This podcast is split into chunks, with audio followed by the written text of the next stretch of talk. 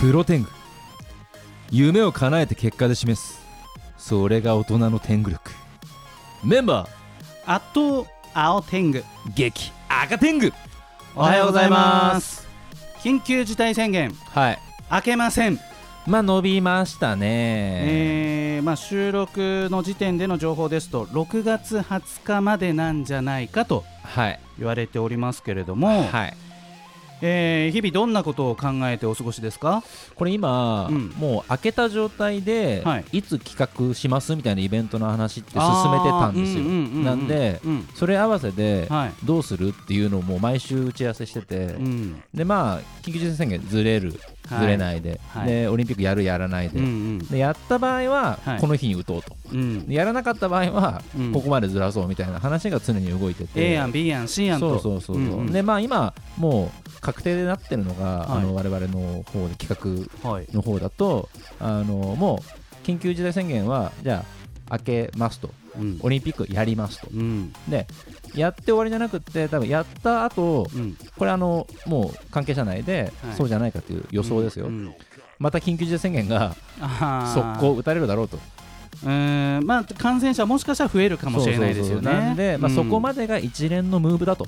いう感じでやっていけば、うん。まあ読みやすいんじゃないのっていうところが、うん。あのー昨今出た打ち合わせのはい。ところですかね。まあ、とはいえワクチン接種はい。進んでいるようで、はい。私の立川の両親もですね、は1回目のワクチンは終わったそうなんですよ。なるほど。あご自分でホームページで。そうそうそうそうなんで私は特にサポートはしなくてもはい。1回目打って、で2回目も6月の上旬に打てそうだとうん。いうことなんで、まあ移す移されるリスクがだいぶ減るから、うん。6月中旬から下旬に会おうっていう風にはなってましてなるほど。まあやっとね、えーまだ今年1回正月に会ったぐらいなんで親不幸ですね。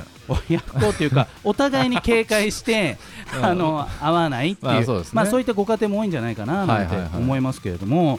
赤天狗さんの周りはどうですか？その年齢65歳以上75歳以上ワクチンちゃんとあ打ててますか？もうほとんど打ってますね、うん。あ自分の,、うんうんうん。あの周りの近しい人だと、うんただ、あのまあ、やっぱ普通だとじゃあ合わないですよみたいな、うん。青天狗さんみたいな対応をするのも多いと思うんですけど、ええ。介護してますとか、いろんな理由であの親御さんともう密に関わって、うん。関わらないとうん。どうにもならない方でもいらっしゃるので、いろいろ事情がそういう方たちはもう普通にあの感染対策しつつやっているっていう感じですからね。私あのまあいろいろなクライアントさんの番組作らせていただいてるんであんまり自分の発言でなんか他のクライアントさんに色ついたら申し訳ないなと思ってあんま余計なことは言わないんですけれども、なんだこれ何の何のあれだ？いやなんなんだかなんだ？世論と自分合わないなってえ？ちょっと今そのズレがあってえ？オリンピックめっちゃ反対っていう空気じゃないですか今、まああの方たちは多いですね。私ねそこまで反対じゃないというかむしろ賛成なんですよねでも賛成ってすっごい言いづらい空気だなと思っていてうんもちろんそのなんかねいろいろなあの状況を見て100%賛成っていうふうにはいかないんだけれどもなんか選手の思いとかいろんなことを考えると、まあ、ぜひやってほしいなとかっていうふうには思っていてテレビとか結構今なかなか見づらいというか。なんかでも思うんですけど、あのうん。あのー赤点具的には、はい。その反対反対言ってらっしゃる方たち、うん。その開催しなかった場合の、うん国のリスク考えてますっていうのはすげえ言いたいです。ああまあそうですようんねなんでそこまでちゃんと分かった上で反対ですよ、でそれだけの借金を国が抱える、かぶるっていうのも事実も分かった上で言ってるんですよねっていうところだと多分分かってないで言ってると思いますよ。えー今日のゲストさんはそのあたりどんなことを考えていらっしゃるんでしょうか？全然、世論関係ない職業の方です、ね。えーそれでは天狗工房の社会一曲お届けしましょう聞いてください。第五社が爆裂プロソウル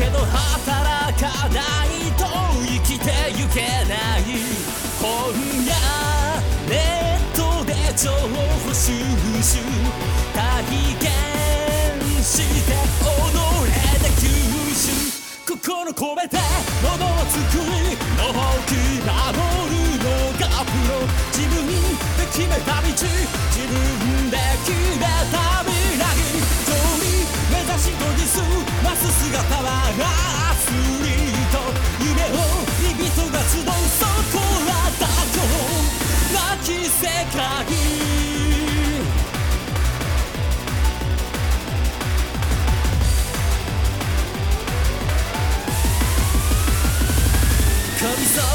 を踏み出す先人の技。まさに命かけて得られたスキル。普通の働きじゃ届かない。向き合い考え価値高めろ。一緒に仕事がしたいと。言われてる側になれ。ラフが原画動画仕上げ撮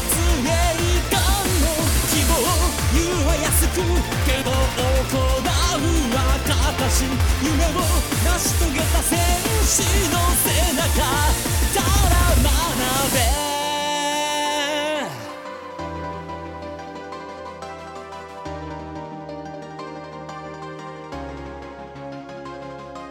なるべくやりたい仕事に就きたいずっと好きなことして食べてきたい最初はそんな些細な気持ちでいい希望を語れ決めろ目標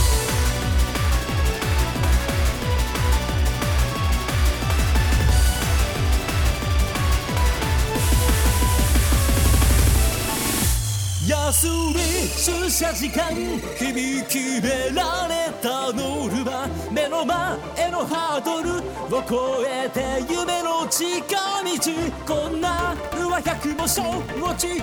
鬼かじゃが出るかエネルギーがある今がチャンス熊森かも八図なら裏一緒自分で決めた道自分で決めた未来勝利目指し研ぎ澄ます姿はアスリート夢を人が集うそこらだ今日なき世界今の自分超えてゆけ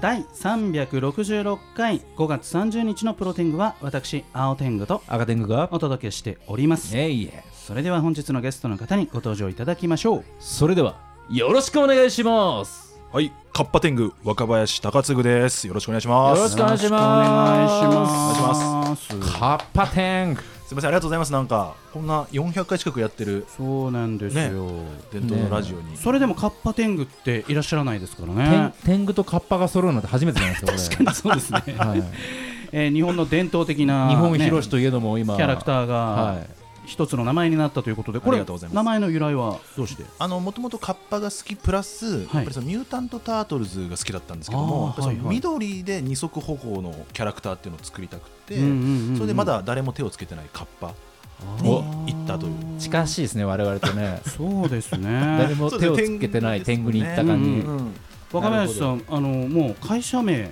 がもうカッパエンターテイメントということでもう社名にしてしまったはい。というぐらないん愛に溢れているわけですけれどもご職業を教えていただいてよろしいですか？えー職業は作曲家になります。作曲家。うん、全然カッパと関係ないような感じもしますけれども。すぐさでリンクを切ろうとしますよね。いやいやいやいやめた方がいいですよ。作曲家ということで、えー事前にウィキペディア拝聴させていただきました。見させていただきました。ありがとうございます。すごくもうたくさんのキャリアがありましてドラマ映画アニメそしてゲーム音楽もう活躍が多岐にわたっているわけですけれどもありがとうございます。これあのお仕事のきっかけってこうどんなところからこの作曲家っていう方向に行ったんですか？10代の時にですね、はい。ろいろあって引きこもりみたいになってた時があるんですよ。そう。でしょう見えない見えない。意外でしかない現時点では全く見えないですね。で家にピアノがあったんですね。はい。で妹がやってたからピアノがあったんですけども、そこでちょっと弾き出したら、はい。あこれは面白いぞと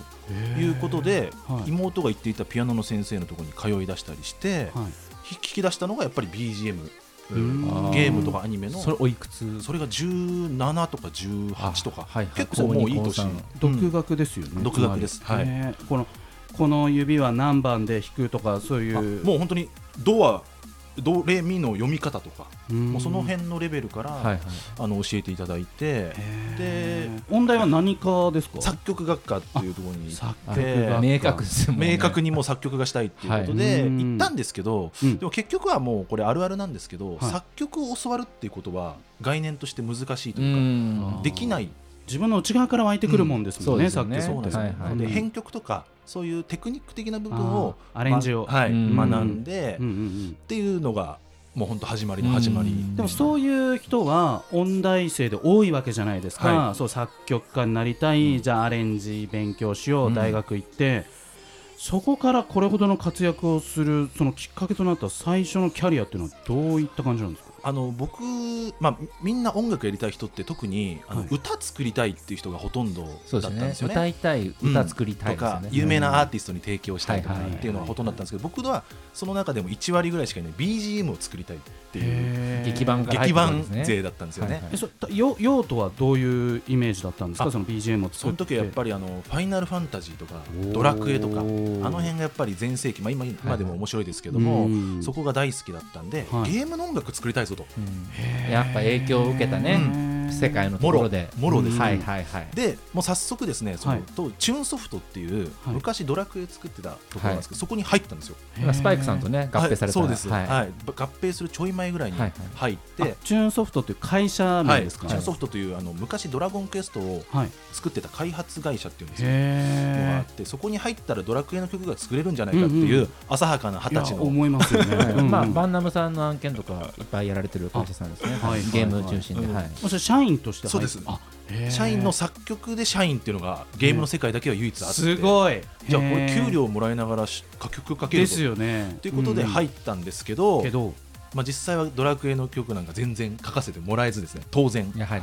うん。はい。やはりねあの杉山浩一先生という、うん。そうですね。大先生が作ってらっしゃる、その時もあんまりよく分かってなかったんで入ったんですけど、うん。結局作れずで、はい。うん。でそこを1年半ぐらいで辞めるんですよ。なるほど。やりたいことができなかったそこは早いですね。そこ早いですよね。イメージ通りではなかった、はい。ということなんですね。で、うんそこからはもうずっといわゆるフリーというか自分で会社作るもそうですし、うんうんうんうん。まあ、この度は新しく会社を作ったんだけども,、ええ。もうそのフリーになった瞬間からもうあの会社を作ってうん。一人でやっていくぞとはい。いうので早10年ぐらい経ったいやっていう。ーだってもうちょっと前ドラゴンボールやってますからねもうね。あそうですよね、はい。ウィキペディア、はい、チェックさせていただきました。お会いする前からこの曲いいなと思って僕聴いてたんですけどたまたま若部さんの後つながってうん、あれ？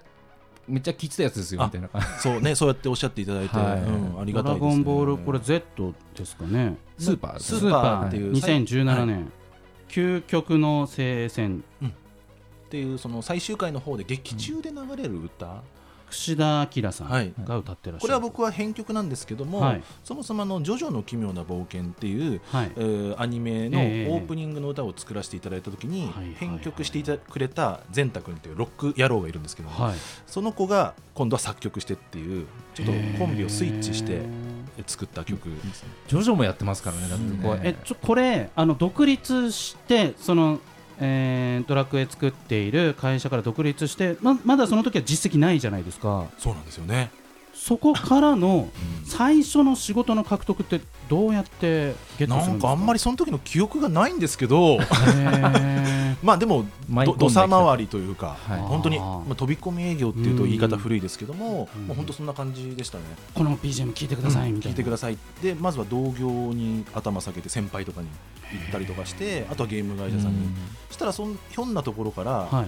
セガさんが、まあ、その龍が如くのはいはいまあ、仕事を振ってくださるんですけどもその時になんかこう実績全然ないですけど、うん。ダメっすよねみたいな感じで軽軽いノリで聞いたら、聞いたらあ別にいいいいよみたいな。曲作れんだったらいいからやってみればって言っていただいてチャンスがトライアルができたと。はい。はいはいでそこからそういうちょっとずつあのお仕事いただいてっていう感じでしたね。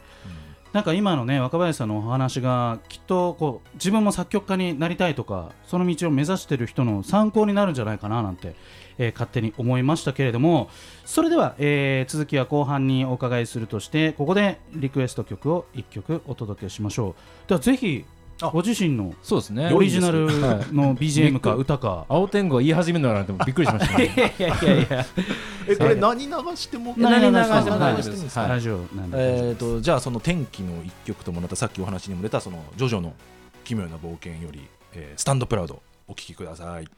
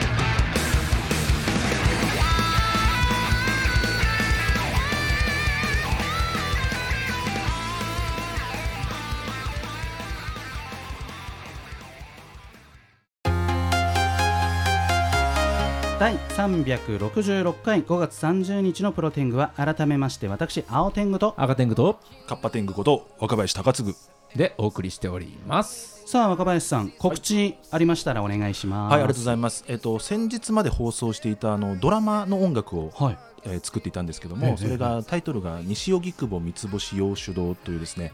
えっと、劇団エグザイルの町田啓太さんが主演されていたはいはいはい。あの西荻窪が舞台のあの心温まるバーのえーレストランのお話。何回かねえ撮影僕たまたま横通ったりしましたね。あ本当ですか？そうなんだ。羨ましい。たまたまやってましたね。そうそうそれのサウンドトラックが、はい。えー、とほぼすべて Spotify とかうんうん。iTune とか、はい、えーほぼすべての配信サイトで配信しておりますので、はい。あの西荻窪って検索していただけると聞けると思いますので、ぜひそちらを聞いていただけると嬉しいです。えーというわけで本日は、えー若林高次さん作曲家の方をお招きして後半も引き続きトークしていきたいと思います、はいちょっとあのゲスな話なんですけれどももう来るの？あの 作曲家ってそのキャッシュポイントがどこなのかっていうのを知りたいんですけれどもそのいわゆる著作権っていうものもあったり印税っていうものもあったりまた泳げたい焼きくんのその話ですと、えー歌手の方は本当歌唱料しか入ってこなくてい印税は一切入ってないなんて聞いたことあったんですけれどもそういう権利関係っていうのはそのどうやって作曲家の方にお金が入ってくるようになってるんですか？基本的にはですね、もうリアルな話になっちゃうんですけど、はい。ジャスラックさんが、はい。えー、と徴収したものをうんうんうん分配されるっていう仕組みになってますので、はあはあはあ。えっと僕らはうん特に何もすることはないんですけども、じゃあちゃんと分配してくれるんですね。そうです。当たり前でしょ。いや カオスになるわ。いやあのね意外とななんだろう。ラジオ局の社員だった経験からすると、はい。あのいまいち正確じゃないところもあるよなっていう。それはジャスラックに登録していない楽曲に携わった場合だよねだかえーっとなんだろうな。例えばその放送で流した曲をらはい。あのいちいちそのなんかレコード番号とかメモってそのジャスラックに提出するんだけど毎回ね、その放送で流しましたみたいな。Q シートってやつですね。そうそうそうそう、はい。Q シートを。でもそれ毎日じゃないんですよ。なんか指定されて何月何日ジャスラックに登録する日だぞみたいな抜き打ちテストみたいなそうそうそうそうそうそう。だからその日流したあのアーティストさんたちにはちゃんとお金が入ったりとかっていう。あそれはねあの最近はちょっと変わってきていて、はい。あのーその全曲報告って言ってですね、はい。前まではそういった今おっしゃられたやり方だったんですけども、今は本当に毎日あ、えーこれとこれと毎日あれやるようになったんですね。でいわゆる全曲報告って呼ばれているものへでーかなり正確なものになってるてきてるんですね。というふうには聞い。てます。なるほどなるほど。昔の話はぶっ込まないでください。いやいやいやすいません。ちょっとねあのジャスラック更新できてよかったです。ジャスラックちょっとね嫌われがちなんで。嫌われがちなで。すよね。ジャスラックの代わりの登録会社ができましたとかなんか去年とかうん。一昨年ネクストーンそうですね。はい。うん。出てましたもんね。やっぱりその音楽教室とのあの裁判沙汰がねちょっと辛かったなというか、あのー音楽教室がその子供たちと一緒に練習してるその練習曲にすらも著作権かかるみたいなうん。感じで言われるとね宇多田ヒカルさんもちょっとそれは私の曲をピアノで練習するときはあの自由にやってほしいなみたいなことをつぶやくくらいちょっとアーティストも心を痛めてましたけれどもね。あの買い取りとかそういうことっていうのはあるんですか？買い取りがですねこれ駆け出しの作曲家ほど、はい。やはりこういうかけ、えー買い取りの依頼っていうのがあるんですけども、僕の場合はそういうのを断ってたら一時やっぱ仕事なくなっちゃってあうん。要はその買い取りじゃないんだったらいいやと、うん。はいうことは実際ありますね。だつまり買い取りっていうのは、今のその稼働に対してまあ10万なのか20万なのかうん。出しますと、でもこの曲はどんなに跳ねてもそれはこっちの権利ですよみたいな話ですよね。でちょっと話取れちゃうんですけど僕、うん。あの YouTube チャンネルをその1年前1年半ぐらい前に始めたんですけど、はい。その動機っていうのが、はい。い、わゆるその小学生とか中学生のなりたい職業ランキングの100位まで見ても、うん。作曲家って入ってないんですよ。意外ですよね。でそれが僕すごい残うん念で、うんうんうんでっていうのもやっぱり YouTuber とか、はい。えーサッカーあ野球選手とかって、うん。やっぱ儲かるっていうのもあるから、うん。やっぱ夢があるっていうか、あと露出が多いですよね。うん。なのでやっぱり作曲家って儲かってるイメージないんかなっていうのは感じてたんですよね。作曲家って、まあ、小室哲哉さんとか 日本を代表する、ね、坂本龍一さんとか。作曲家も名だたる方たちがつんくさんとか。僕らの世代というかやっぱり30歳以上ぐらいだとい。やはり小室さんとか、うん。いろんな人いますけど、はい。なんか今はその新、まあ、夜遊びとかもいますけどやっぱりうん出役が曲作ってる。あのバンドで曲作ってるとか、うん。だから作曲家っていうのがあうん。んまり認知されてるようでされてない気がしていて、うんうんうん。いや作曲家もちゃんとうん、あの成立しとるぞと。いやいやいや、うん必要ね。必要はい。本当必要。っていうことをあの打ち出すためにはい。YouTube チャンネルを始めたっていうのがあって、チャンネル名ぜひ教えてください。チャンネル名はい。若林高次 です。ままですね。ままですままあままですね、一発でいきますねこれね、登録していただいて、はい。お気に入り登録。はい、皆さん作曲家目指してください。はい。していただければと思います。あのー作曲家のね若林さんにこんなことを聞くのもなんなんですけど、まあ、ちょっとオオープニングで、まあ、オリンピックとか、まあ、緊急事態宣言延長とかそういう話したんですけどなんかこのコロナとか緊急事態宣言で作曲家のお仕事に何か影響したことってあるんですか？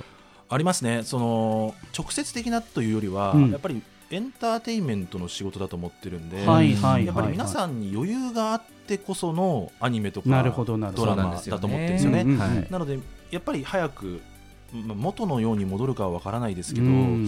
やはり早く皆さん、まあ、僕も含めて、うん。みんなの心に余裕ができて、うん。あ漫画とかアニメとかドラマとかを寝転びながらうん。見てみようかなってなった方がやっぱり曲の需要も生まれるしそうやっぱりそもそも音楽作るとかっていうところも、うん。生き死にっていうよりはうん。やっぱり余裕があった上でやるべきかなって思ってるんで、やっぱり一刻も早く収束はしてほしいのはみんなと一緒の気持ちですね。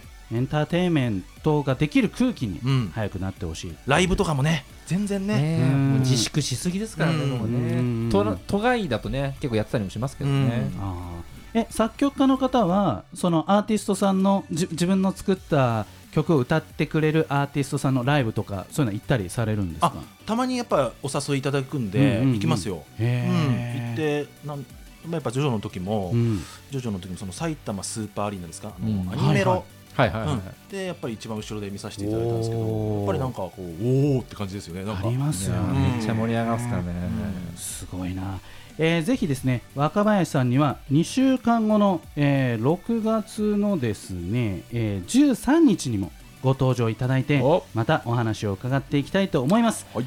あっという間にエンディングの時間となりました。それではもう一曲リクエストナンバーをお届けさせていただきます。お願いします。はい。じゃあ先ほどお知らせしたサントラ、えー西荻窪三つ星洋酒堂よりメインテーマお聴きください。どうぞ。また来週。さよなら。さようなら。さよなら